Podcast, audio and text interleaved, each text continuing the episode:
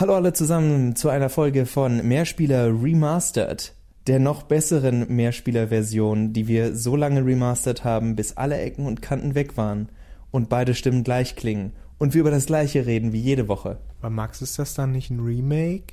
Nee, dann wäre tatsächlich was anders.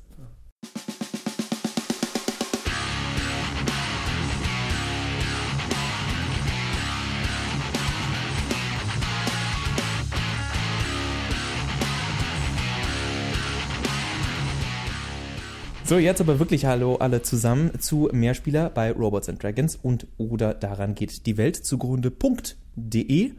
Wir wollen heute, wie eben schon äh, so leicht angedeutet, über Remaster, Remake, Nostalgie und eben Bestätigung des Selbstbildes als Gamer sprechen. Klingt jetzt erstmal groß, wir machen das aber gleich kleiner. Aktueller Anlass sind natürlich äh, Re Resident Evil 3 und äh, das Final Fantasy VII Rem Remake, die äh, jetzt raus sind, beziehungsweise äh, nächste Woche dann rauskommen wenn wir es pünktlich geschnitten bekommen.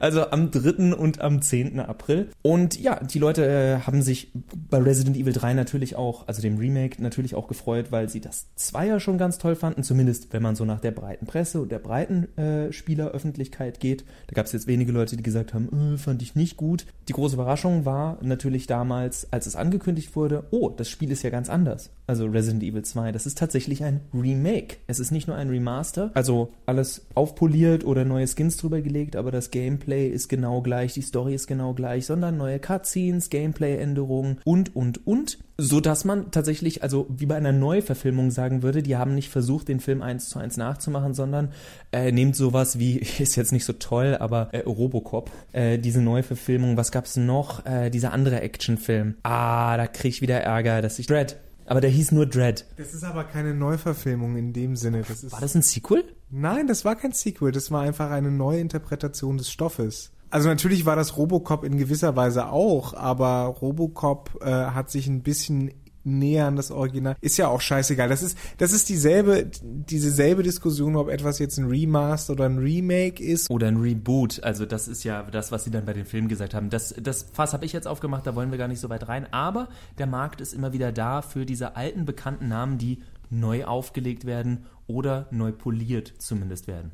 Genau, und die Frage kommt natürlich immer mal wieder, ist äh, auch bei uns immer mal wieder aufgetaucht, warum sind diese Remakes momentan so beliebt? Warum ist dieser Ruf nach Remakes auch da? Es ist ja eine Nachfrage, die da herrscht. Ne? Es ist ja nicht nur ein, wir versuchen das mal, sondern mittlerweile gibt es äh, eine kleine Heimindustrie sozusagen von Remake-MacherInnen, Studios, die sich um Remakes eben kümmern von älteren Titeln. Und da stellt sich die Frage, wo kommt das her? Und das hat natürlich ganz viel damit zu tun, dass wir in Zeiten leben, in denen Nostalgie ein extrem großer Verkaufsfaktor einfach ist. Und das liegt weniger an der Industrie, sondern vielmehr an den gesellschaftlichen Bewegungen, die vielleicht nicht derzeit, aber über, über einen längeren Zeitraum in unserer Gesellschaft vorherrschen.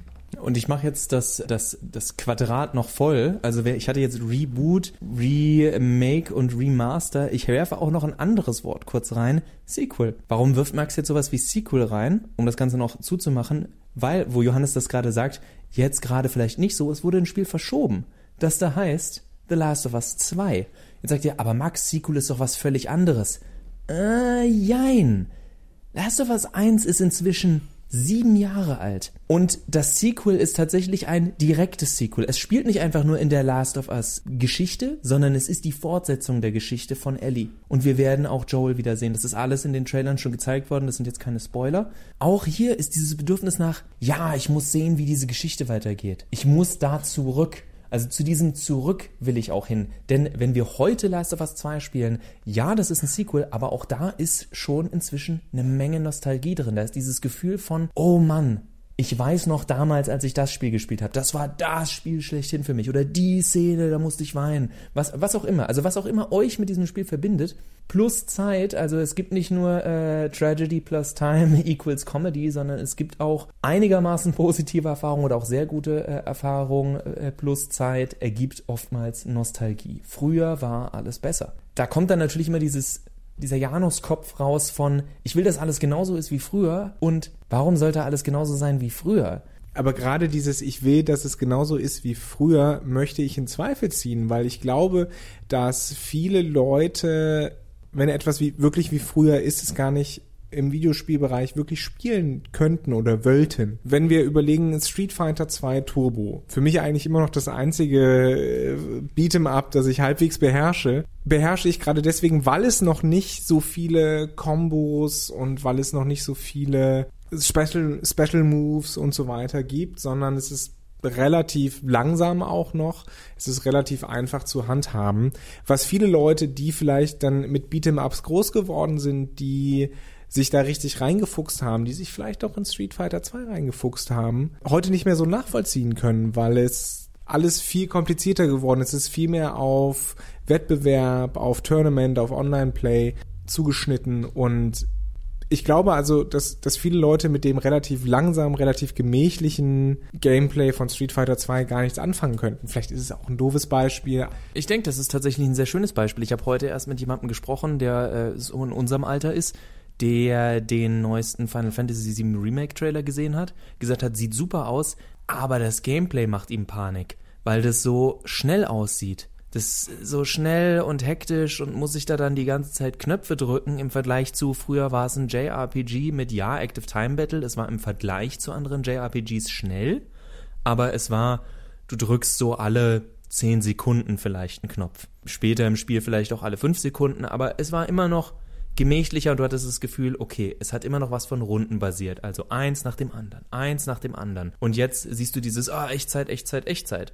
Weswegen es ja auch verschiedene Spielmodi da dann im Endeffekt geben soll. Aktive, klassische, die, wo du nur Menü-Sachen eingibst. Gerade weil man weiß, es, es gibt immer diesen Generationen-Clash. Die eine Generation wünscht sich dieses langsam behutsame, die andere wünscht sich, ich brauche was zu tun, schnell, schnell, schnell. Also jetzt mal um ein ganz flaches Beispiel zu nehmen. Ja, und das liegt daran, dass sich auch einfach erstens die Spielweisen geändert haben in den letzten, wann ist äh, Final Fantasy erschienen? 97? Um den Dreh rum, ne? In den letzten 23 Jahren haben sich die Art und Weise, Spiele zu spielen, verändert bei JRPGs ist das beste Beispiel, dass die einfach viel actionreicher geworden sind, werden mussten, weil dieses langsame, gemächliche, rundenbasierte einfach nicht mehr in eine heutige Spielweise gepasst hat.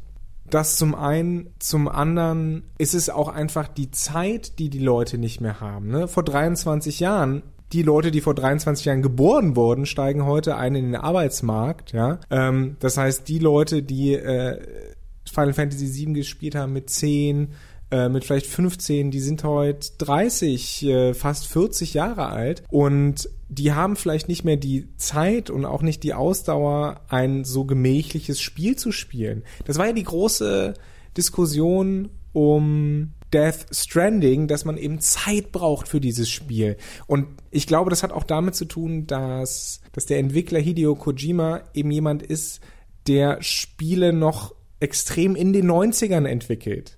Mit einer Zielgruppe, die diese Zeit hat, SchülerInnen, StudentInnen.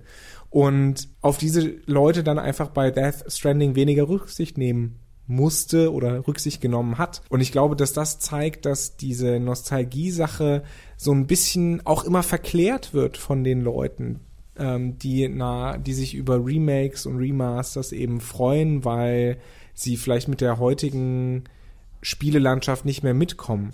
Oh, das war jetzt viel in, in, in einer Sache gepackt. Drösel das mal auseinander, Max. Ich drösel jetzt gar nicht so viel auseinander. Ich finde, das kann der Hörer auch für sich verpacken. Stattdessen äh, schmeiße ich da jetzt einen Schneeball drauf, der dann explodiert in tausende äh, Pixel und Pigmente virtuell, weil das mit der nächsten Generation und jungen Spielen so möglich ist. Was ich meine ist Nostalgie und Selbstverliebtheit. Also ich benutze extra ein geladenes Wort und meine damit auch Leute wie Johannes und mich. Also ihr wisst, wenn ich das Wort Final Fantasy Neuankündigung höre, dann werde ich zu einem brabbelnden, sabbernden Idioten, der sagt, das wird das beste Spiel aller Zeiten. Und äh, Johannes war so verklärt, dass er dachte oder denkt, dass äh, wenn selbst wenn Gearbox es entwickelt, sowas wie Homeworld gut werden könnte. Warum? Weil wir diese Namen hören und damit was verbinden. Egal ob es ein Sequel wird oder ein Remake, wir denken, oh Mann, diese Marke. Also eine Steige oder nicht eine Steigerung, eine Parallele dazu wäre, wenn wir blind sagen, Naughty Dog macht ein neues Spiel, muss gut werden. Square Enix macht ein neues Spiel, muss gut. Es gibt genug Beispiele dafür, dass ein Square Enix Spiel nicht gut werden muss. Aber ihr versteht, was ich meine. Ein Publisher oder ein Developer. Es sollte nie einen Freifahrtschein geben für, das wird gut, weil das in meiner Kindheit gut war, weil das in meiner Jugend gut war.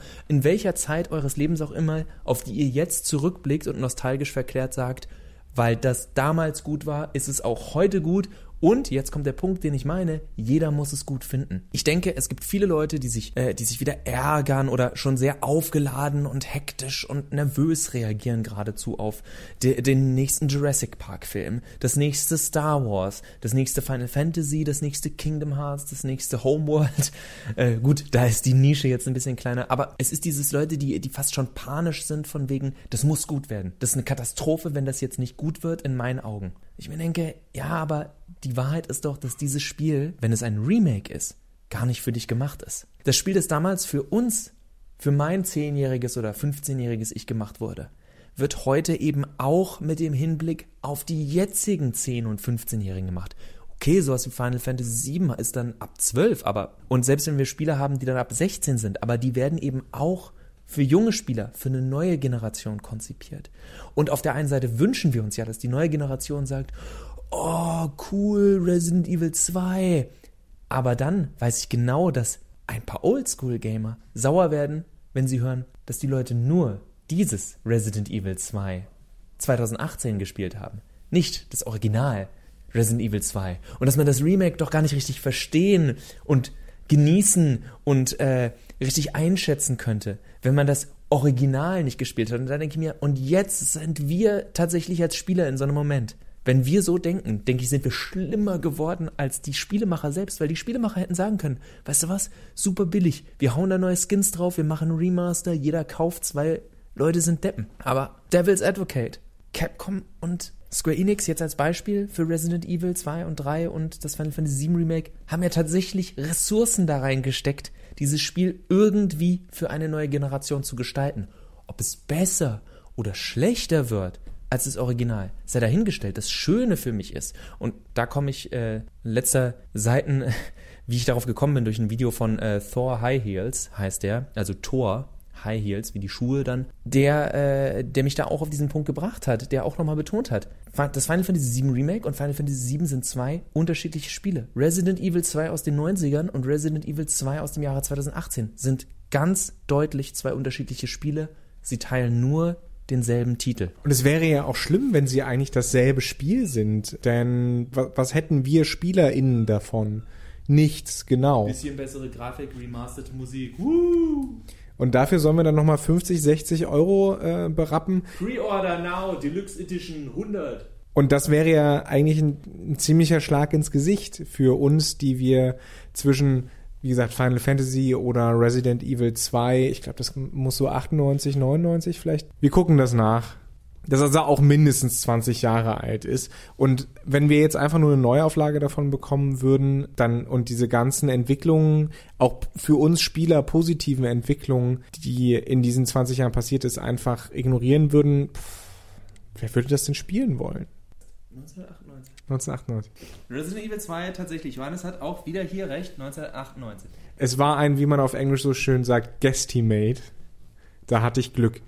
Was ich sagen wollte, du hattest diese Selbstverliebtheit ins Spiel gebracht und auch dieses Gatekeeping von wegen, du kannst Resident Evil 2 2018 noch nicht verstehen, wenn du dieses 98er Original nicht gespielt hast. Das ist ja auch, glaube ich, daher, weil viele Leute mit ihrer Identität auch Popkultur und popkulturelle Erlebnisse verbinden. So ein Spiel zu spielen, ein Spiel wie Resident Evil 2 zu spielen oder Final Fantasy VII, das emotionale Momente hervorbringt, das löst in uns auch eine emotionale Beziehung aus. Wir reflektieren ein Spiel ja immer in dem Moment, äh, in dem wir es spielen. Und wenn wir uns wütend fühlen und dann Resident Evil 2 spielen und Spaß haben, Zombies den Kopf wegzublasen oder wenn wir traurig sind oder Identitätsprobleme haben und spielen dann Final Fantasy VII, in denen diese Themen aufgegriffen werden, dann, dann löst das in uns eine emotionale Reaktion aus und das führt dann dazu, dass wir eine Verbindung zu diesem Spiel, zu diesem Medium eingehen. Das ist ja mit Büchern, ist mit Filmen genauso. Diese popkulturellen Sachen prägen uns und wir beziehen einen Teil unserer Identität auch daraus dass wir diese Popkultur konsumiert haben und dass wir damit auch Teil einer Gruppe bilden, einer kleinen verschworenen Gemeinschaft, die sich gegen die anderen wehren kann. Das ist immer ein ganz wichtiger Punkt in der menschlichen Psyche, um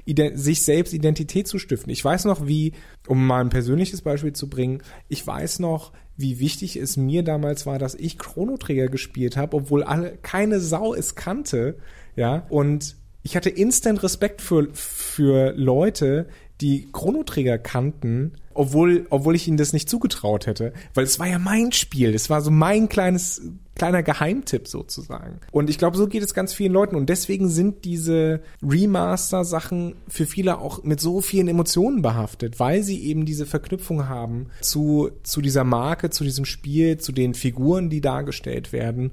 Und nicht möchten, oder so allergisch reagieren auf Veränderungen, weil sie befürchten, diese emotionale Verbindung vielleicht irgendwie zu verlieren. Das ist irrational, hochgradig irrational. Aber ich glaube, das ist der Grund, warum wir das sehen. Und das ist auch der Grund, letzter Punkt, darf von, von meinem kleinen Monolog. Und ich glaube, das ist auch der letzte Punkt, warum Nostalgie heutzutage, in der wir noch viel mehr von Popkultur geprägt sind als früher, so, so viel Remakes und Remasters sehen und warum das so beliebt ist.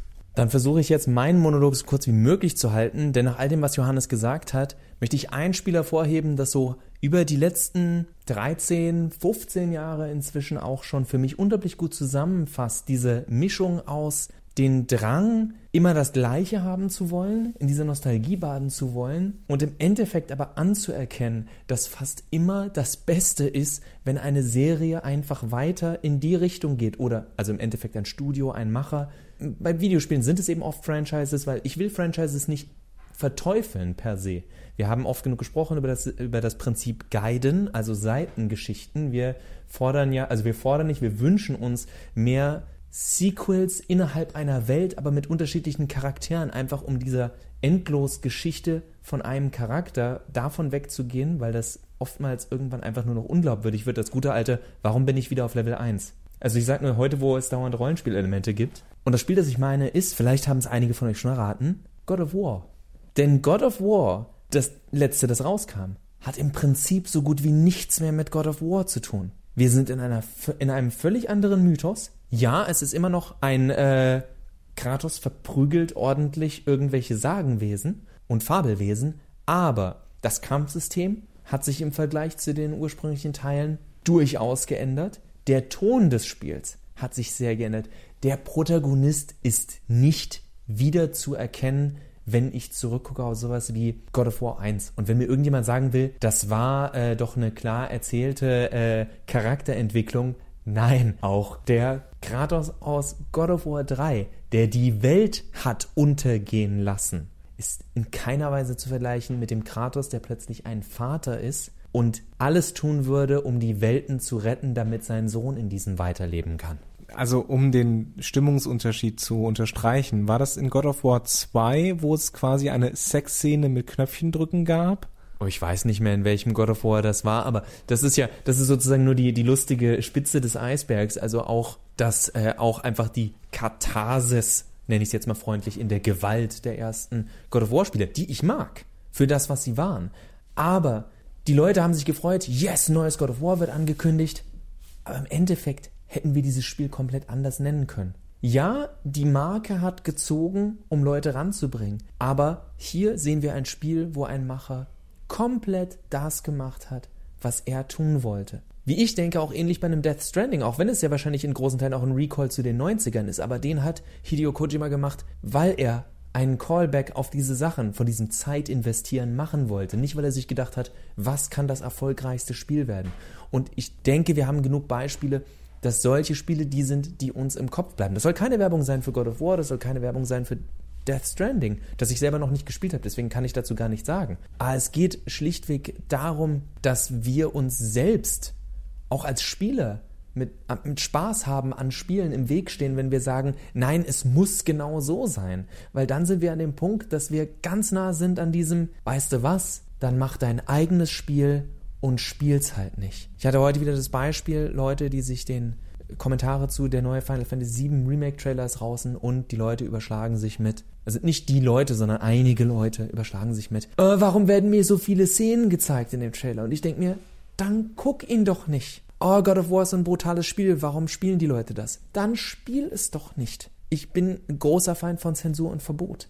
Aber ich bin für freie Auswahl und freie Auswahl heißt, dass ich so Sachen nicht brauche. Also will ich auch nicht die Person sein, die sagt, du musst aber Final Fantasy VII spielen, um überhaupt sagen zu können, dass Final Fantasy VII Remake ein gutes oder ein schlechtes Spiel ist. Also in diesem Sinne, Nostalgie bitte zum Genießen nutzen und nicht zum Ausschließen von anderen oder sogar vom eigenen Spaß. Das ist so mein Appell für die Episode diese Woche. Und äh, damit reicht's dann auch mit Nostalgie. Bis nächste Woche, denn da habe ich hoffentlich schon die ersten Stündchen gespielt. Ja, ich äh, konnte mit äh, Mountain Blade 2 Bannerlords äh, zwei Stunden lang in die Nostalgie abtauchen, bevor ich es dann wieder deinstalliert habe, weil es einfach noch nicht gut läuft. Was erwartbar war, aber ist ja auch ein Early Access Titel, also insofern alles, alles okay.